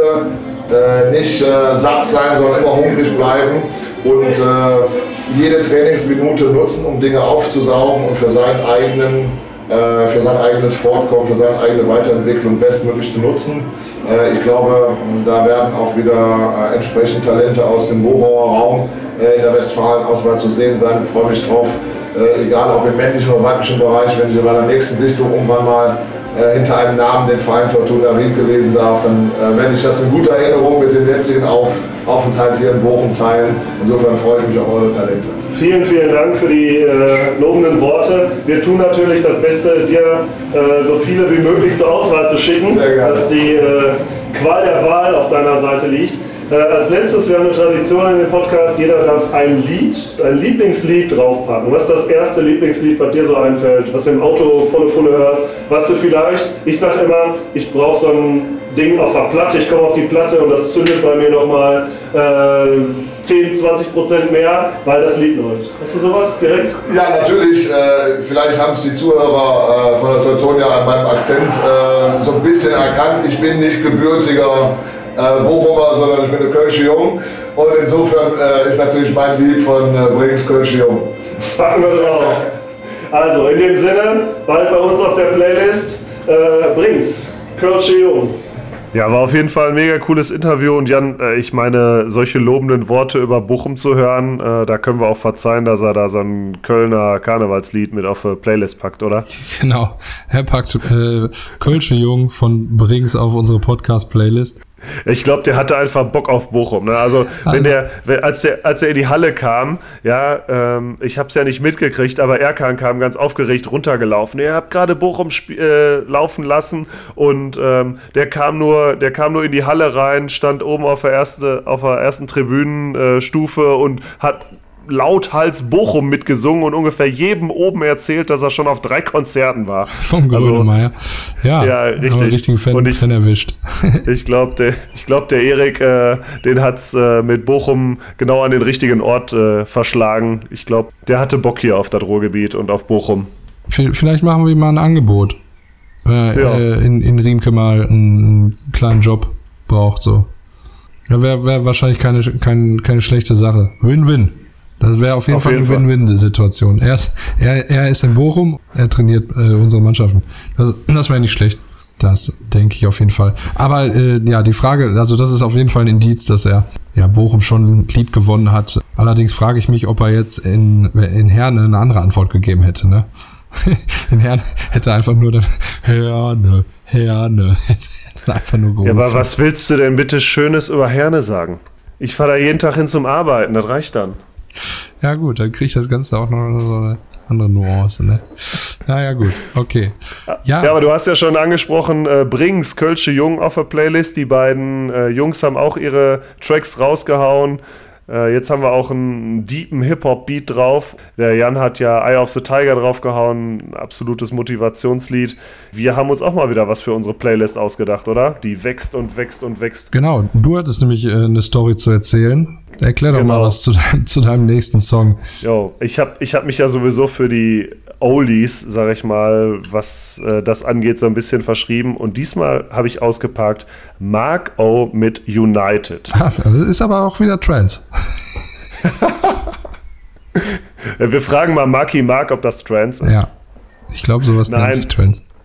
Auf jeden Fall. In, dein, in deiner Welt ist alles Trance. Also ich packe wieder Trance drauf. Das ist Trance. Diesmal, diesmal, wie gesagt, Mark O mit United. Ich hatte das auf einer CD im Auto und habe das immer so hart abgefeiert, auch auf CDs im, im Warm-up und so, bis ich dann erfahren habe, das ist eigentlich gar nicht von Mark O, sondern von unserem The One and Only Major Tosh, Alias der das zu Tobias Schlecht. alias, alias Tobias Schlechtrieben, ein alter Riemker Spieler, der jetzt aus Versehen irgendwo anders gelandet ist. Spreche Ich nicht aus mein- so. Nein, weißt du was, ah, geht mir nicht über die Lippen. Er hat das Ding produziert, es ist so ein geiler Track meiner Meinung nach. Ja, Mark O, das ist ein bisschen unkollegial gelaufen damals, da gibt es auch Zeitungsartikel drüber. Aber ich muss sagen, das, was äh, Major Tosh alias Tobias da damals für ein Brett eigentlich rausgehauen hat und der Marc saß da so, sagen wir mal, leicht angesäuselt daneben und hat eigentlich äh, mehr schlechte als rechte Tipps gegeben. Als ich ihn mal dazu gefragt habe, das ist dann großes Chapeau und in dem Sinne möchte ich da nochmal meinen, ja, auch wenn er nicht viel von den, von den, äh, von der Kohle gesehen hat, äh, bis gar nichts, möchte ich ihm auf dem Wege für dieses äh, Brett an, du würdest sagen Trance, ich sag einfach geile Musik, möchte ich ihm da nochmal den Ritterschlag für geben. Ja, wenn er damals vernünftig, wenn er vernünftig beteiligt worden wäre, dann müsste er heute nicht bei Ergenschwick spielen. dann, dann, aber so, aber so ist das. So ist das einfach völlig abgestürzt. Äh, klein, Nachdem er äh, Kleingedruckte nicht liest in den Mark- Verträgen, dann Nachdem er von Mark O über den Tisch gezogen wurde, musste er dann letztendlich noch bei Ergenschwick spielen. Ja, solche Tragödien im Leben gibt es. Äh, außerdem an dieser Stelle Mark O, du Arsch. richtig. So, weiter wollen wir auch nicht darauf rumhaken. Nee. Ich glaube, sonst bräuchten wir nämlich langsam jemanden, der irgendwie äh, so rechtlich das Ganze bei uns auch im Podcast kontrolliert und guckt, was wir überhaupt sagen dürfen und was nicht ohne verklagt zu werden nachher von Mark O, dem Arsch. Äh, äh, wir werden äh, übrigens bald ankündigen, dass wir diesen Podcast um Britta erweitern. Britta wird uns ab jetzt in rechtlichen Fragen zur Seite stehen. Ja, sehr gut. Das ist vernünftig. Die holt uns da raus. Das ist alles von der Kunstfreiheit gedeckt. Oh, wo, du- wenn, du- wenn, du, wenn du das Lied jetzt äh, auch noch nennst, dann müssen wir das auch auf die äh, Playlist packen, glaube ich. Es war nur ein Experiment. Ja, nee, das hast du dir jetzt selber eingebrockt. Das kommt jetzt auch noch auf die Playlist. Danger Dan, Danger Dan. mit, äh, mit, das ist alles äh, von der Kunstfreiheit gedeckt. gedeckt. Ja, sehr schön. Genau. Ja, ich habe zwei äh, Lieder mir mittlerweile ausgedacht. Ich habe noch ich war heute sehr schwankend in meiner äh, in meiner Auswahl für die Playlist und zwar einmal Same Old Story von der Baboon Show, ähm, schwedische Band. Äh, ich war auf einem Konzert im Bahnhof Langdreher.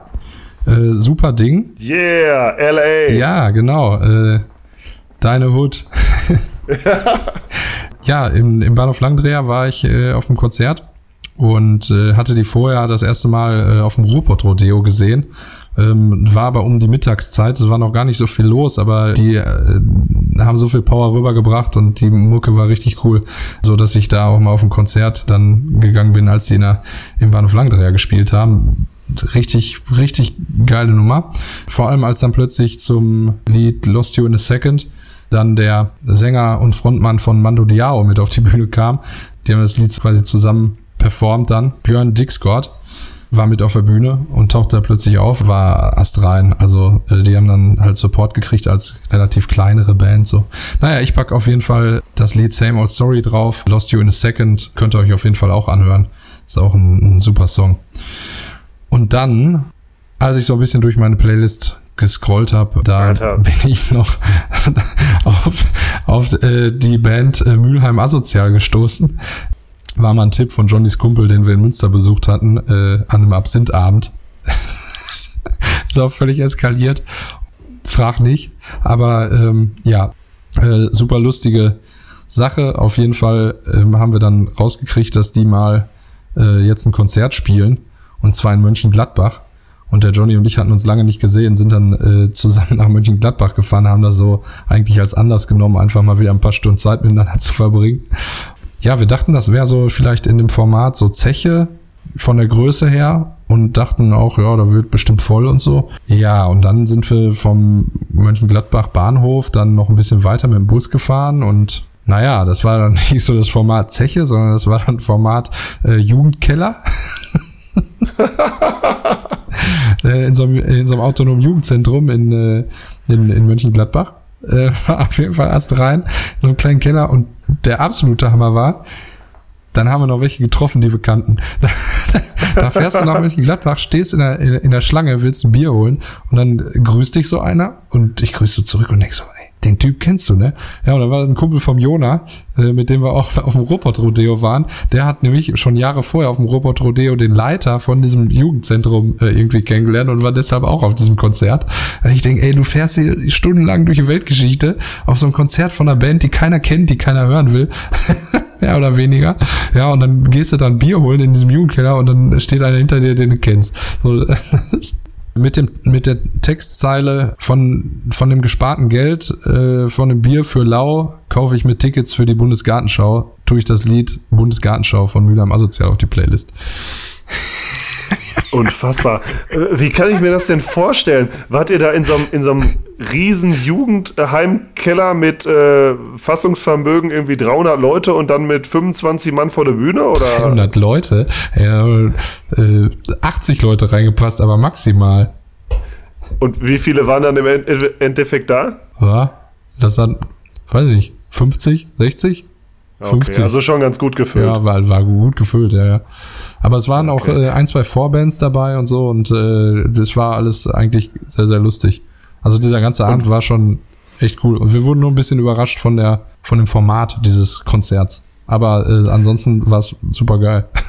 Ich Was bitte ist ein tun. autonomes Jugendzentrum? Ja, oder ein Jugendzentrum, Ist da- halt, so ein Jugendkeller, ist, so äh, für. Äh, Molotow-Cocktails basteln? Äh, ah, ja, hier, äh, hier die Klischees. ja, was denn? Ja, es ist einfach. Strumpf, Strumpfmasken stricken? So, sowas? Sind da so Kurse dann angeboten Nein. worden oder was? Es, ist, es ist ein Jugendzentrum. Es ist einfach ein Zentrum, wo sich Jugendliche treffen können, äh, die vielleicht manchmal woanders keine Treffpunkte haben oder äh, ja, auf jeden Fall da auch äh, ja, Betreuung haben und so. Ich, ich weiß es nicht. In dem, das ist halt ein Jugendzentrum in Mönchengladbach. Das ist super für so ein Konzert. Auf jeden Fall. So, Ja. und jetzt haben wir noch was, jetzt haben wir noch ein Quickie. Evie will ein Lied draufpacken und schreibt mir heute Baby von Joker Bra featuring Weiß und einfach nur ein Smiley dahinter. Ja, gut. Also das, ist immer, ich, ich, das ist immer gut. ich pack's mit das drauf. ist ein Statement. Das ist ein Statement. Wir haben alle gebeten, packt eine kleine Geschichte dazu, erzählt uns irgendwie was Cooles zu dem Lied. Ja, ich kriege ein Smiley. Packen Wird- wir drauf. wird schon seine Gründe Warum haben. auch immer. Findet raus, packt uns bitte in die Kommentare, warum dieses Lied unbedingt auf die Playlist musste, weil Ivi das nicht schafft. Ja, klasse. Also, Okay, ja, ziehen wir ein kurzes Fazit äh, von den äh, Ruhrgames von unserem heutigen Podcast, was wir hier alles gehört haben. ja, ich meine, äh, wir haben ja eine kurze Folge angepriesen und sind jetzt bei einer Aufnahmezeit von 1,30. Läuft. Ich meine, läuft. Also, äh, liebe Hörer, wenn wir sagen kurze Folge, meinen wir das auch so. Also wir Könnt euch auf uns verlassen. Wir stehen zu Auf jeden Wort. Fall.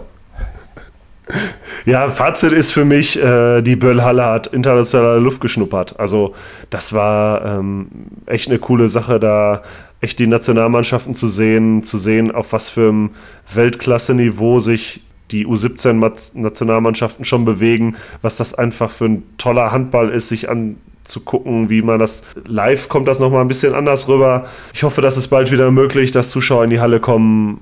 Also die, die Schnelligkeit, die du schon gesagt hast, die, die Abwehrhärte, das, das war beeindruckend. Also wie gesagt, internationale Luft in der Böllhalle, das hat mich, das hat mich so als Fazit echt äh, mitgenommen. Ja, ich finde auch. Es war eine super Möglichkeit, uns als Verein einfach so ein bisschen da zu repräsentieren, auch äh, unsere Leute mal wieder in die Halle zu bekommen, zumindest ein paar von uns, da einfach als Verein auch Teil dieser großen Veranstaltung zu sein. Das war uns wichtig und das hat super geklappt. Alle, die da waren, hatten auch einen Riesenspaß. Ziel erreicht, würde ich sagen. Ja, ansonsten an, an dieser an dieser Stelle auf jeden Fall auch nochmal ein riesen Dankeschön an alle, die da geholfen haben, das Ganze und unseren Verein da halt so zu repräsentieren dieses Event noch ein bisschen größer zu machen, als es ohne uns gewesen wäre. Ich glaube, ohne, ohne die Helferin, egal ob es jetzt der Organisationsleiter war oder äh, ein Wischkind oder mein Sohn, der da irgendwie den Hallen-DJ halb übernommen hat, das hat einfach wieder Bock gemacht, das äh, irgendwas für einen Verein auch zu machen, für das, was man brennt, Handball, das, ja, das macht richtig Bock. Nochmal auch von mir ganz herzliche, ganz herzliches Dankeschön an alle, die da irgendwie mitgemacht haben. Und danke an die Mädels für den Kuchen. Also von daher, für Verpflegung war auch gesorgt. Es hat richtig Bock gemacht. Immer und gerne wieder. Jetzt kommen wir zu unserer Schlussrunde, oder Jan? Die, die müssen wir auch machen. Ja, oder? Schlussrunde bei Schlussrunde Schlussrunde. bei Hör mal zu dem grün-weißen Podcast. Wenn du Ja. in, äh, in einem Nationalteam spielen könntest, welches wäre es? Boah, Noch, noch, machen wir es konkreter. Wenn du U17 Nationalspieler wärst und du könntest dir aussuchen, ob du für die deutsche, für die polnische, für die französische oder für die ungarische Nationalmannschaft spielen möchtest, mit welchem Team würdest du gerne ins Rennen gehen? oh Scheiße. Jetzt hatte ich nämlich, jetzt hatte ich nämlich, ich hätte jetzt Holland geantwortet. Ich wäre ich wär, ich wär gerne Nationalspieler für Holland geworden. Aber auch nur aus einem Grund, die Mädels kennenzulernen. Wenn du, wenn du mal die, die, die holländische Nationalmannschaft äh, auch im Damenhandball, ja. Aber Du meinst die. A-Damen-Nationalmannschaft. Natürlich. Ja, gut. Natürlich. Und in deiner, in deiner fiktiven Frage war ich in dem Fall 17. ähm, aber ich komme zu, ich komm zurück auf deine konkret gestellte Frage. Geil. Ähm, Ja. ich glaube Ungarn. Und zwar haben wir in dem Podcast jetzt gar nicht so viel über die Ungarn verloren und gar nicht so viel darüber geredet, weil wir auch einfach kein Interview von denen bekommen haben. Deshalb sind die zu Recht auch gar nicht hier in diesem Format so groß äh, gehypt worden. Ich mache es am Ende doch. Ich fand die Körperlichkeit, die Abwehrhärte und die, ja, ich sag mal, Physis, die die auf der Platte hatten, nochmal eine Nummer größer. Und äh, wer uns beide in Live kennt, weiß, was wir für Bodies haben. Also eigentlich müsstest du auch Ungarn sagen. Aber ich bin gespannt auf deine Antwort. Ja, ich werde tatsächlich äh, auch, der erste Gedanke war so Ungarn, ähm, gar nicht, weil ich die wegen der Ruhr Games jetzt, sondern weil ich vorher schon mal auch die Ungarn äh, bei einem Beachhandballturnier gesehen habe und äh, da der eine Ungar einfach eine, eine doppelte Pirouette äh, drehen konnte in der Luft und daraus noch Tore gemacht hat, als einziger, glaube ich, auf diesem ganzen Turnier. Da war übrigens auch die deutsche Beachhandball-Nationalmannschaft, kam da quasi auch zusammen, beziehungsweise die, auch ne, die Jugend irgendwie U, U19 oder so. Naja, auf jeden Fall war einer von den Ungarn da, der äh, war, ich weiß nicht, was der für eine Sprungkraft hatte. Der kam aus dem Sand raus, hat sich zweimal gedreht und dann äh, aufs Tor geworfen. Also das war schon der Hammer, das hat mich auch beeindruckt. Deshalb äh, da meine Sympathie für Ungarn. Allerdings muss ich auch sagen, äh, fand ich irgendwie die polnische Nationalmannschaft mega sympathisch. Ich fand den Trainer sympathisch, ich fand den, äh, den Athletiktrainer sympathisch, den wir da äh, interviewt hatten. Ich fand die Stimmung in der Mannschaft irgendwie, das hat so abgefärbt auf einen, so, das, äh, das hat man gespürt irgendwie, dass das ein super Team ist. Ja, deshalb würde ich mich wahrscheinlich in der Konstellation, die wir jetzt da hatten, für die Polen entscheiden. Ja, starke Wahl. Also vom Entertainment-Faktor passt du da echt gut rein. Mir steht Rot nur nicht so gut. Grün ist da Ja. eher, eher mein, mein, meine Farbe. Aber die haben ja auch noch weiß. Ja, weiß-rot, das macht immer so blass. Ja, Na gut. okay. Also müssen wir die Polen noch mal irgendwie dazu kriegen, in einer anderen Farbe zu spielen, wenn du für die auflaufen sollst. Ja, wäre schön. Okay, Also, glaube ich nicht. was ist denn da- so, also was ist denn dann Lieblingsfarbe an Trikot? Ja, nö, grün. Ja, grün ist jetzt schon- die Antwort. Grün ist schon gut. Ja, okay. Wir sind am Ende. Hat mich mal wieder gefreut. Hat Spaß gemacht. Ich würde diesen Podcast jetzt gerne wie jeden Podcast beenden mit einem dreifach kräftigen Grün. Weiß. Grün. Weiß. Grün. Weiß. Bis zum nächsten Mal. Tschüssi. Das war Hör mal zu, euer Teutonia Riemke Podcast mit allem, was ihr wissen solltet. Von A wie Vorstand bis Z wie Spielerinnen und Spieler. Oder so.